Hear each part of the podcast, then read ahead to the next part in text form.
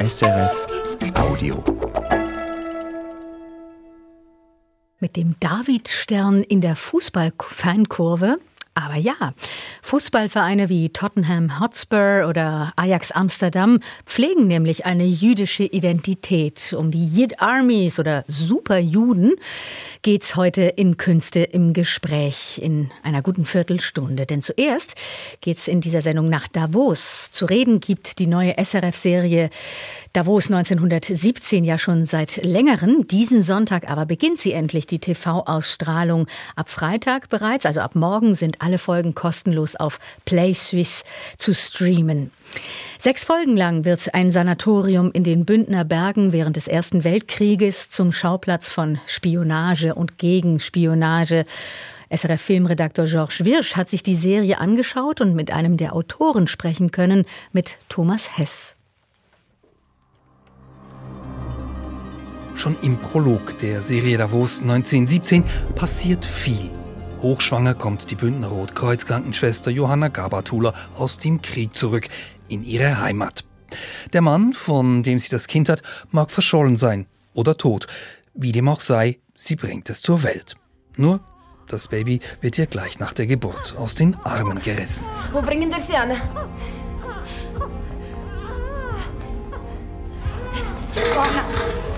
Es ist besser so. Für alle. Johanna, du hast kein Kind. Ist das klar? Und so läuft das Drama auf Hochtouren. Johannas Vater nimmt den Säugling an sich und lässt ihn verschwinden. Und Johannas ältere Schwester findet das auch absolut richtig so. Der Vater schützt die, begreift das doch endlich. Will er recht schaffen, ihm aber eine wie die noch nicht. Eine wie mich? Sag doch gerade Kriegshure. Eine Kriegshure? Ja. Das bist du. Und nur dank dem Vater weiß das niemand. Von solchen Dialogen kann man halten, was man will, aber sie setzen das in Gang, was in Gang gesetzt werden muss. Eine Handlung und vor allem ein Motiv. Johanna will ihr Kind zurück um jeden Preis. Sie arbeitet jetzt als Krankenschwester in einem Davoser Bergsanatorium, in dem alle, alle ausspionieren. Auch Johanna spioniert schon bald. Aber sie macht das strikt für die Seite, die ihr das Kind zurückbringt. Irgendwo beim Kamin hat Taylor den Schlüssel für den Tresor versteckt. Öffne den Tresor und fotografiere Taylors Kalender ab. Termine, Kontakte, alles. Das mache ich nicht. Er weiß alles. Er weiß auch von ihrem Kind. Maul halten. Das passiert in Davos 1917 öfter, um nicht zu sagen immer wieder, dass Menschen mit Stich- und mit Schusswaffen aufeinander losgehen. Doch dazu sei nicht zu viel verraten. Über die Ausgangslage wissen wir ja nun Bescheid. Zeit vielmehr, mit einem der Drehbuchautoren der Serie zusammenzusitzen, mit Thomas Hess. Und ihn zu fragen, es heißt, diese Serie sei inspiriert von wahren Begebenheiten. Wie wahr sind die denn tatsächlich? Ja, die Hauptfigur von Davos ist ja eine Hotelierstochter, die auch Krankenschwester ist, Rotkreuz-Krankenschwester. Und in der Tat gab es damals während dem Ersten Weltkrieg Schweizer Krankenschwestern, die fürs Rote Kreuz gearbeitet haben, die im Ausland tätig waren auf den Schlachtfeldern Europas. Das ist mal einerseits ein Fakt, der sehr stark eingeflossen ist. Andererseits war die Schweiz als neutrales Land wirklich auch Drehscheibe der internationalen Spionage. Also es hat sich wirklich Spione, französische, äh, englische, deutsche, von allen Herrenländern in der Schweiz getummelt. Das sind Fakten. Was auch ist, es gab Flüchtlinge aus verschiedensten Ländern, die dem Krieg entflohen sind. Der prominenteste äh, ist sicher Lenin und auch der wird in der Serie eine Rolle spielen. Aber stopp, das wäre vorgegriffen, denn Lenin kommt erst in den späteren Folgen vor. Also, pst, von uns haben Sie es nicht gehört. Aber Themenwechsel. Thomas Hess war einer von mehreren Drehbuchautoren in einem sogenannten Writers Room für Davos 1917. Daher die Frage, Wie nahm dieser Schreibprozess überhaupt seinen Anfang? Also es war ja so, die Grundidee zu dieser Serie kam äh, von der Serienchefin des Schweizer Fernsehens, äh, Bettina Albert. Äh, sie hatte diese geniale Idee, Davos 1917, damals ein weltbekannter Kurort, wo sich die Reichen und Mächtigen aus allen Nationen der Welt äh, getummelt haben, eine Serie zu machen. Und zwar in dieser Situation des Ersten Weltkrieges, wo äh, Franzosen, Deutsche, Engländer, Russen nebeneinander liegen, so quasi auf den Liegenbetten der Sanatorien, aber gleichzeitig auch Krieg führen miteinander. Das ist natürlich eine explosive Mischung die nur schon dieses Setting gibt, Traum und, und, und, und äh, Möglichkeiten für tausende von Geschichten. Und äh, was aber war, ich bin zusammen mit Michael Sauter äh, zu dem Projekt gestoßen. Es war damals noch nicht definiert, äh, was ist es überhaupt für ein Genre, was ist eine Art für Geschichte. Das war damals noch vieles möglich. Familiendrama, Gesellschaftsdrama, vielleicht auch eine historische Krankenhausserie. Und was damals auch noch nicht stand, waren die Figuren, waren, äh, das war noch völlig äh, offen. Und Michael Sauter Adrian Ilien und ich haben dann das Spionage-Genre definiert und die Figuren äh, zusammen kreiert. Wer Spionage sagt, sagt Doppelbödigkeit. Also es ist eigentlich in der Logik einer solchen Serie, dass viele Figuren vielleicht nicht ganz die sind, als die sie sich ausgeben. Es hat Platz für viele Wendepunkte, es hat Platz für viele Überraschungen. Das ist ja eigentlich das Salz in der Suppe von einer Serie, dass äh, vielleicht nicht alles so herauskommt, wie man sich das denkt und auch nicht auf den Wegen, die man sich vielleicht denkt. Die Narration von Davos 1917 ist sehr komplex. Es kommen sehr viele Figuren vor. Es hat einiges an Schauplätzen.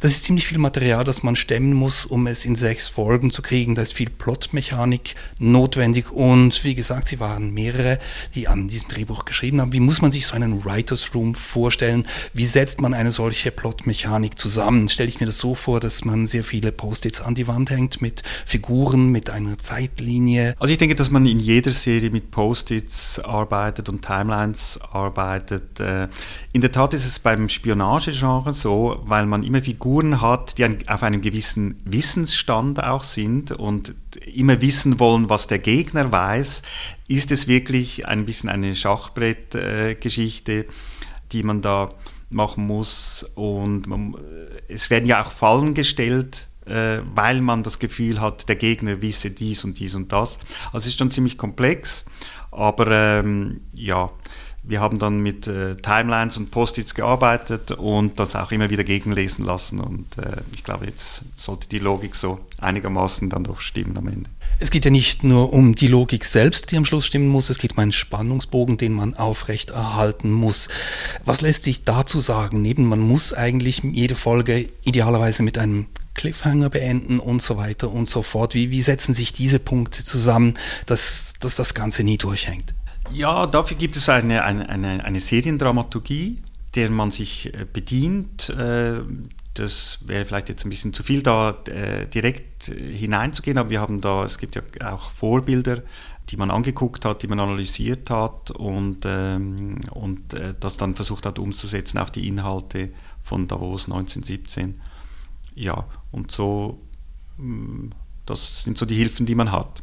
Und ich denke, ein Motor der Dramaturgie ist natürlich auch, die Hauptfigur steckt in einem Grundkonflikt. Genau, das ist äh, so quasi das Herzstück einer jeden, jeder Serie, äh, ist äh, dieser unlösbare Konflikt. Also man braucht eine Figur, die, die ein Grunddilemma hat. Das ist jetzt hier bei Johanna Gabatula, der Hauptfigur von Davos, dass sie einerseits ein bürgerliches Leben führen will, äh, als Hotelierstochter, aber andererseits will sie auch Spionin sein. Und das ist eigentlich nicht miteinander vereinbar. Und das ist eigentlich so quasi das Herzstück, was in jeder Szene spürbar ist. Genau. Und die DNA so quasi der ganzen Serie. Nochmals zur Komplexität von der Handlung von äh, Davos 1917. Das ist alles sehr ehrgeizig und es ist etwas, wir haben das im Vorgespräch schon erläutert, was eigentlich um die so Jahrtausendwende herum aufgekommen ist, dass Serien sehr viel ambitionierter werden und eben große Handlungsbögen spannen, die allenfalls sich auch auf mehrere Staffeln ausweiten. Wie viel Erfahrung hat man in der Schweiz schon als jemand, der, der in diese Sachen hineinsieht? Ja, mm, also ich kann jetzt von mir persönlich einfach äh, sprechen. Ich habe vor langer Zeit mal bei einer Serie Tag und Nacht mitgeschrieben, eine Folge geschrieben, dann beim Bestatter geschrieben und dann eben Davos. Es ist so wirklich, dass äh, sagen wir, in den letzten 30 Jahren ein riesiger Boom äh, entstanden ist und auf den dann die Schweiz auch aufgesprungen ist und ein paar Perlen hervorgebracht hat. Die Bestatter ist sicher sehr toll, dann der Zucker, der im Moment läuft äh, und ich hoffe natürlich, dass Davos 1917 auch so erfolgreich sein wird. Was Davos 1917 ausmacht, ist natürlich, es ist eine historische Serie. Es sind Kostüme, es ist großartige Architektur zu sehen, es hat Berge, es hat Schnee. Mich interessiert vor allem dieses historische Setting. Das ist klar, da mussten wissenschaftliche Menschen beigezogen werden, was die Kostüme anbelangt, was die äh, Requisiten anbelangt. Aber das war auch schon auf der Drehbuchebene sicher ein Thema. Man muss mit Leuten reden, die sich in dieser Zeit auskennen und muss sie regelmäßig fragen und beiziehen. Geht das? Ging das damals? Wie war das damals? Was waren Ihre Erfahrungen und wie ist das abgelaufen in die Zusammenarbeit mit, äh, mit Expertinnen und Experten? Ja, genau. Also wir haben natürlich sehr viel recherchiert, äh, Bücher gelesen, waren in der Zentralbibliothek, haben da sehr viele Bücher ausgeliehen. Dann natürlich Google-Recherche kommt auch dazu, Wikipedia. Und dann geht es natürlich darum, schon äh, sich mit Experten auszutauschen zu überprüfen, was stimmt jetzt da alles. Gewisse Bücher sind auch schon wieder überholt und, und, und, und so. Äh, neue Fakten sind zum Teil aufgetaucht, neue Archive aufgegangen und so weiter. Und da hat man sich schon mit äh, natürlich Historikern äh, getroffen und ausgetauscht, aber dann auch eben, weil äh, die Medizin ja auch eine Rolle spielt, äh, in Davos mit äh, Medizinhistorikern und dann natürlich auch Militären und Waffenhistorikern, damit das dann alles möglichst gut und wahrheitsgetreu rüberkommt. Damit ist eigentlich alles gesagt. Nein, nicht alles. Aufmerksame haben es vorhin aufgeschnappt. Mitgeschrieben an Davos 1917 hat auch eine prägende Figur der Schweizer Filmszene der letzten Jahrzehnte, Michael Sauter. Sauter verstarb im September 2022. Er litt an Depressionen. Thomas Hess nimmt daher gerne die Gelegenheit wahr, seinen Freund und Kollegen zu würdigen. Ja, Michael Sauter äh, ist einer der besten und sicher der äh, erfolgreichste Drehbuchautor, den die, die Schweiz hatte in den letzten, sagen wir mal, 30 Jahren.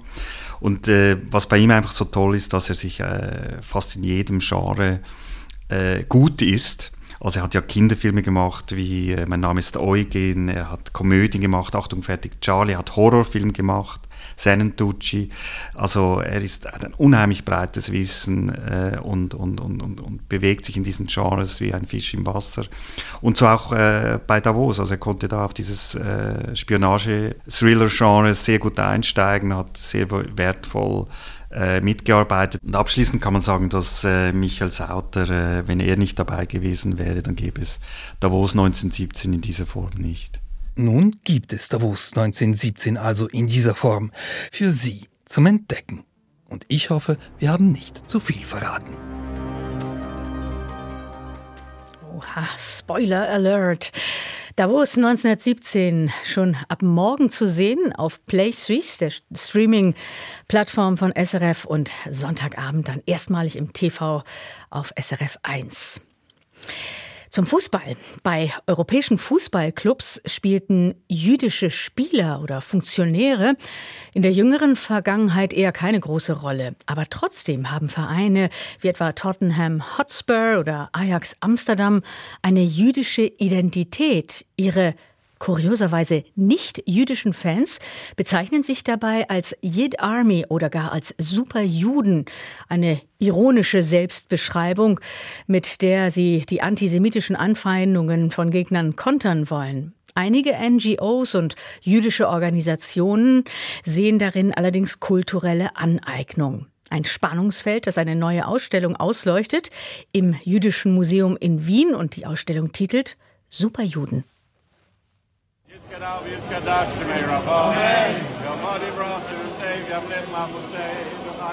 Der Norden von London. Fans des Fußballclubs Tottenham Hotspur versammeln sich für ein Kaddisch, ein jüdisches Totengebet. Sie erinnern an die mehr als 2400 Menschen in Israel, die von der Terrororganisation Hamas ermordet wurden. Viele Fans von Tottenham bekunden seit Jahren ihre Solidarität mit jüdischen Menschen – auf Demonstrationen, in sozialen Medien oder mit Gesängen und Flaggen im Stadion.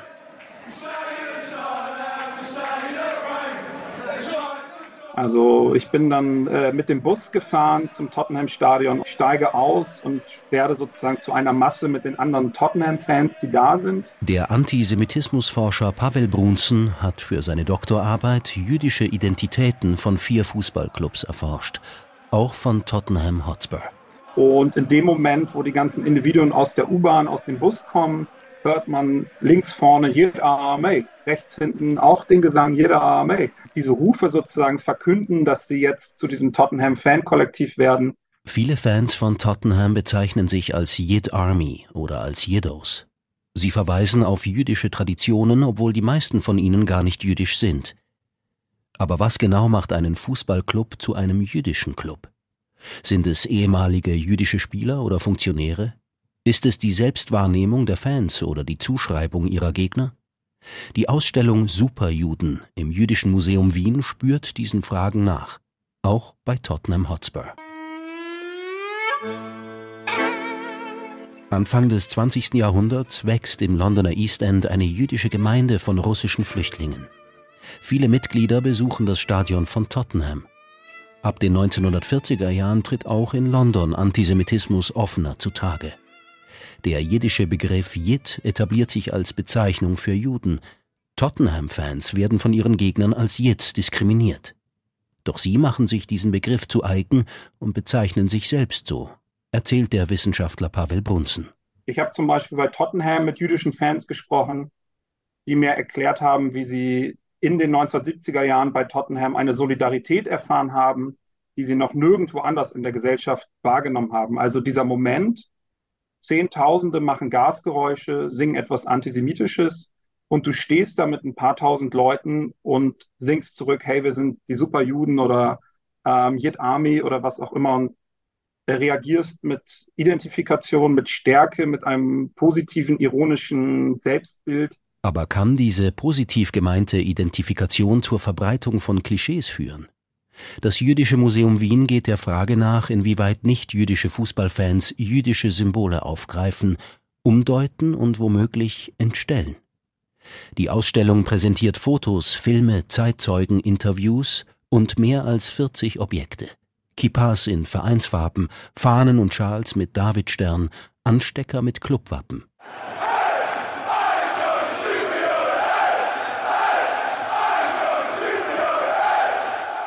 Der Titel Superjuden ist an eine Fangruppe von Ajax Amsterdam angelehnt. Warum?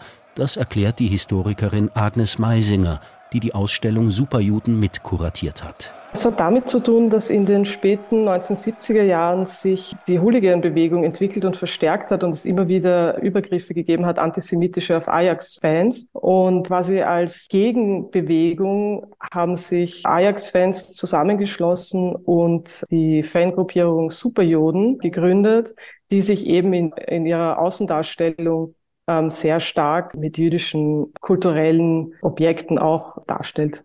Der zweisprachige Katalog der Ausstellung enthält differenzierte Beiträge über kulturelle Aneignung.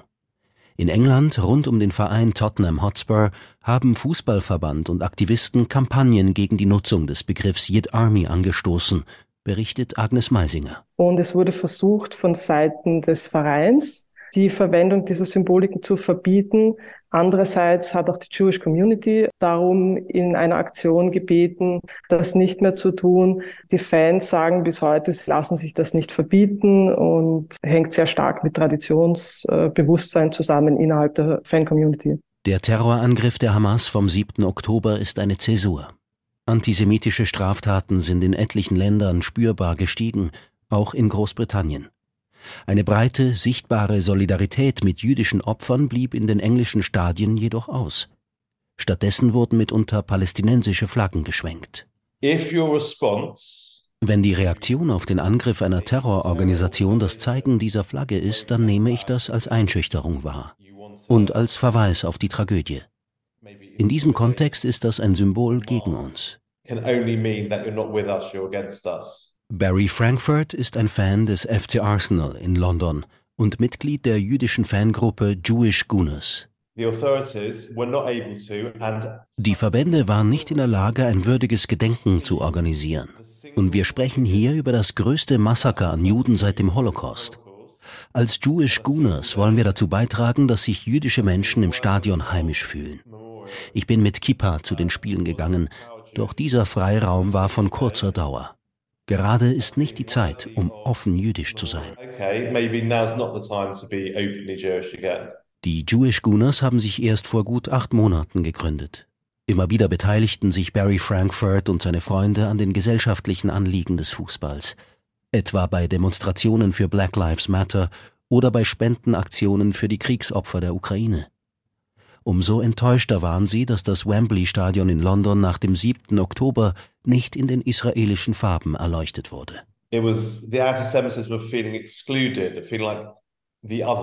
Ausgrenzung ist eine Form des Antisemitismus.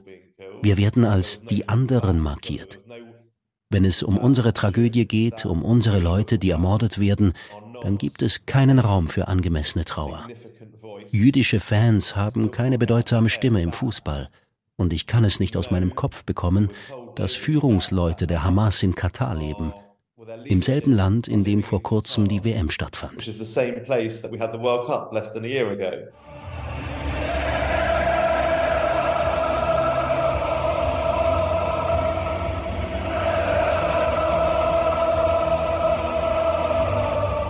Doch es gibt auch Fußballligen, die Solidarität ausdrücken. Anfang November empfing Borussia Dortmund in der Bundesliga den FC Bayern München. Im Westfalenstadion mit dabei 14 junge Gäste aus Israel, die den Angriff der Hamas überlebt hatten. Auf dem Rasen stand ein Junge und blickte staunend auf die Tribünen. Am 7. Oktober waren seine Großmutter, sein Vater und sein Bruder ermordet worden. Man hat gesehen, dass die Kinder so ein Exepismus-Erlebnis haben, sozusagen. Adam Lahav, ein prägender Kopf der israelischen Borussen. Dieser Dortmunder Fanclub hat die Reise der Überlebenden nach Deutschland organisiert. Die haben gelacht, die haben miteinander gespielt. Man, man hat gesehen, dass die jetzt mit ihren Gedanken nicht mehr dort sind, wo die einen Monat zuvor die ganze Zeit waren und dass es denen eine enorme Erleichter Erleichterung ist. Adam Lahav, aufgewachsen in Israel, ist seit der Kindheit Fan von Borussia Dortmund. 2007 gründete er mit Freunden die israelischen Borussen. Der Fanclub zählt inzwischen 75 aktive Mitglieder.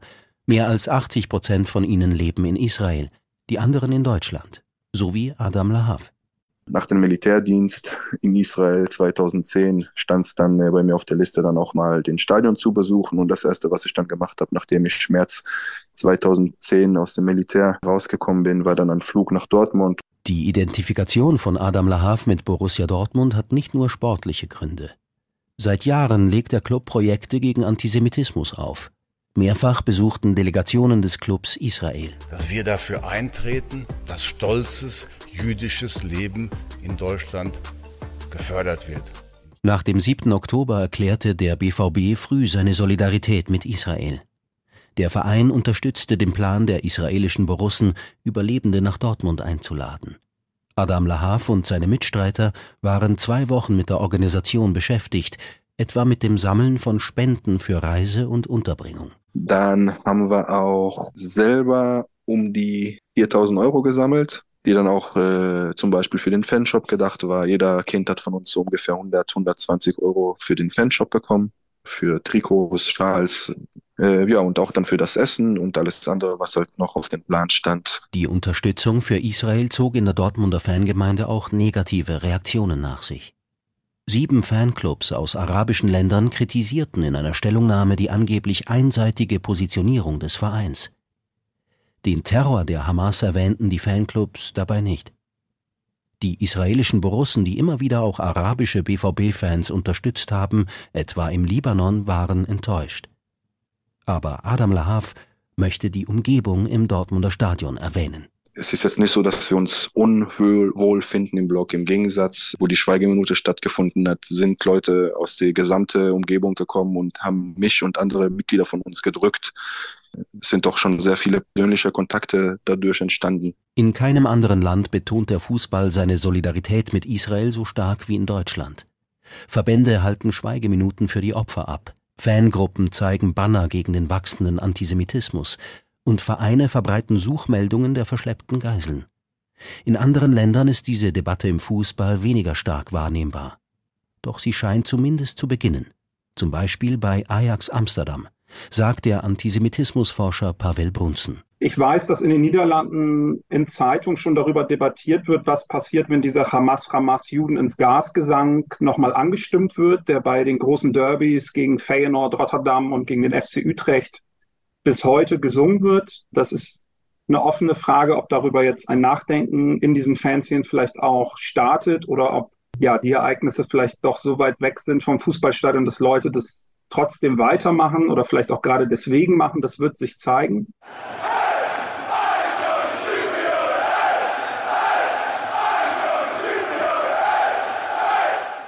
Die Ausstellung Superjuden wird von einem breiten Programm begleitet. Führungen, Workshops, Diskussionen mit ehemaligen Fußballern. Das Jüdische Museum Wien möchte mit Schülerinnen und Schülern in einen Austausch über das Judentum treten, über Religion, Kultur, Identität, aber auch über Antisemitismus im Stadion.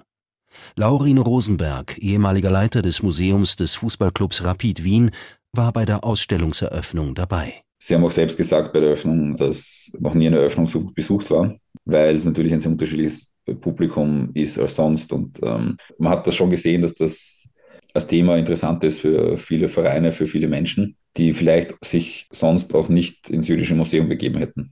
Deswegen ist natürlich auch, auch eine coole Beschäftigung mit dem Thema. Die Ausstellung Superjuden mit ihren Pokalen, Trikots und historischen Spielerdokumenten wurde lange vor dem Massaker der Hamas geplant. Trotzdem bietet sie auch jetzt ein wichtiges und interessantes Forum, um über jüdische Identitäten nachzudenken. Im Fußball und weit darüber hinaus. Und wenn Sie sich das anschauen und vertiefen möchten, die Ausstellung Superjuden, jüdische Identität im Fußballstadion im Jüdischen Museum in Wien, die dauert noch bis Mitte Januar. Und der Beitrag war von Ronny Blaschke, gesprochen hat ihn Nicola Batjani. SRF Audio.